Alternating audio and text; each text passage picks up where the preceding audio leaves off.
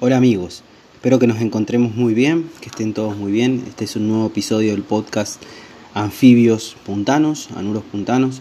En este episodio hablaremos de una especie típica de la provincia de San Luis, una especie muy conocida que pueden haber visto o no. La especie se llama Boana córdoba, vulgarmente o popularmente conocida como ranita de las sierras o rana de las sierras. A esta rana la caracteriza que es una rana típica de nuestros ríos y arroyos puntanos, con un tamaño que varía entre 39 a 50 milímetros.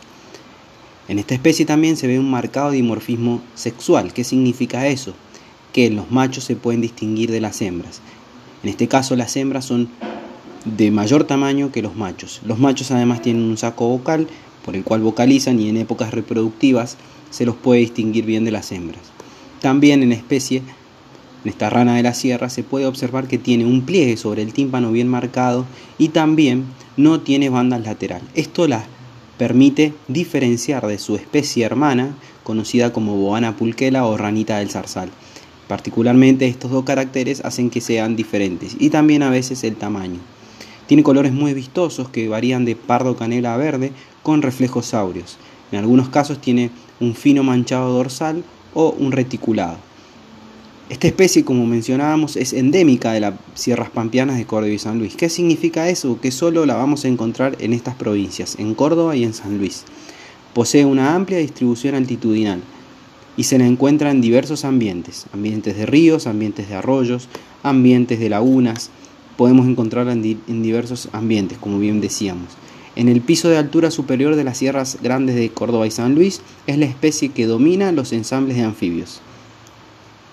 La pregunta también es si corre algún riesgo esta especie. Actualmente se conoce que las poblaciones son abundantes, que la especie no está amenazada según las categorías de la Asociación Herpetológica de Argentina, la AJA, o la, y la Unión Internacional de Conservación de las Especies. Estas dos entidades no gubernamentales que se encargan de la conservación de anfibios la consideran no amenazada o de menor preocupación. Si bien las poblaciones también son abundantes, no obstante la retracción de estas poblaciones es notoria en áreas como San Luis y Córdoba, especialmente en San Luis, donde hay muchas actividades antrópicas como el turismo, que hace que los ambientes donde habitan estén degradados. Además se ha confirmado para las poblaciones, tanto larvas como adultos, la presencia del hongo que está disminuyendo las poblaciones de anfibios.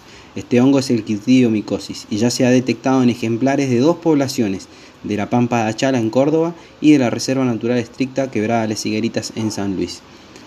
El sitio de distribución es, como les decía, al ser una especie endémica, se distribuye en el Chaco Serrano de Córdoba y de San Luis. Esa es el área donde está restringida. Para hablar un poco de su rol ecológico, la especie tiene una alimentación que está basada en escarabajos, lepidópteros, que son mariposas o polillas, arañas, moscas y mosquitos, por lo que tienen un gran rol ecológico en el control de plagas o insectos que pueden transmitir enfermedades, como mencionamos los mosquitos. Particularmente la especie presenta dos vocalizaciones diferentes. La primera es breve y se puede oír antes o después de la lluvia. A veces a estas especies de hílidos tanto Boana córdoba como Boana pulquera, se las conoce como las especies que llaman a la lluvia, porque se las escucha antes o después de la lluvia vocalizar, con sus cantos típicos. La primera vocalización entonces es corta y breve, pero la segunda ya es una vocalización intensa y está asociada con la reproducción. Acá ya es más intensa porque se empiezan a formar los coros, donde los machos empiezan a agruparse de 10 a 20 individuos para cantar y atraer a las hembras a través del canto. Es clave destacar que solo los machos cantan, en este caso para la reproducción. Además, estos machos vocalizan en cercanía al agua, posados sobre cañaverales, juncales o macrófitas.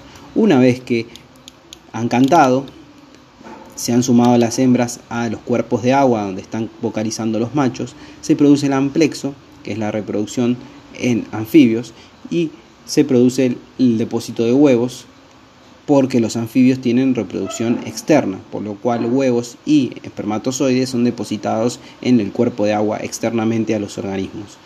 Una vez que los huevos están fertilizados, como la mayoría de los cílidos, los huevos, la hembra lo va a poner en una masa globosa adherida a objetos de agua, que están, esos objetos están sumergidos en el agua, como algunas macrófitas. Macrófitas son plantas acuáticas que están arraigadas y sujetas o sumergidas en el río o el arroyo.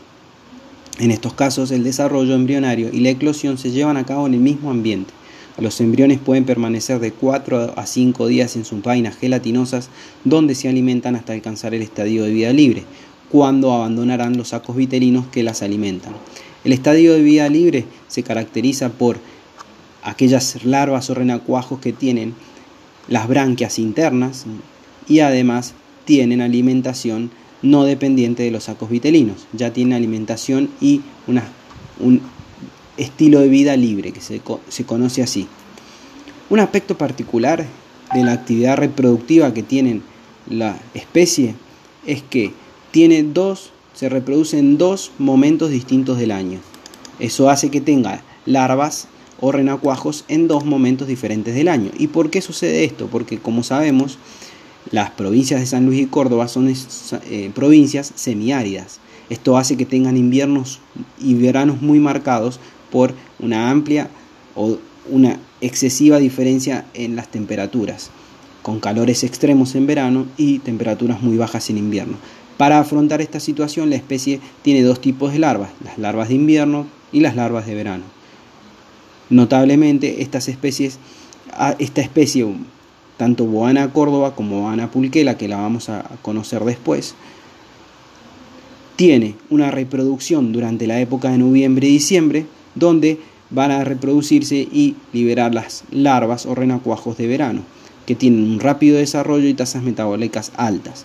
Por otro lado, también la especie se reproduce en marzo y abril, en la época entre marzo y abril, y en este caso los renacuajos son de invierno, que alcanzan grandes tamaños con un lento desarrollo a bajas tasas metabólicas y que terminan la metamorfosis al comienzo de la primavera. Los renacuajos particularmente son bentónicos, esto significa que viven en el fondo del cuerpo del agua y por ser bentónicos tienen características de renacuajos bentónicos como el cuerpo deprimido o levemente globoso, la boca subterminal o ventral, o sea, dispuesta hacia abajo,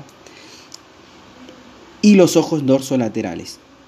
Su alimentación, la alimentación de Boana córdoba, está principalmente basada en diatomeas o cianobacterias en su menor proporción.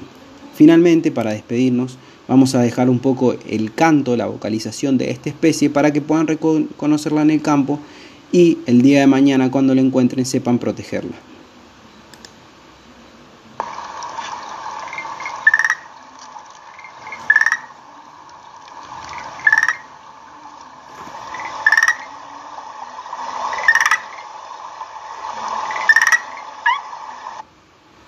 Muchas gracias.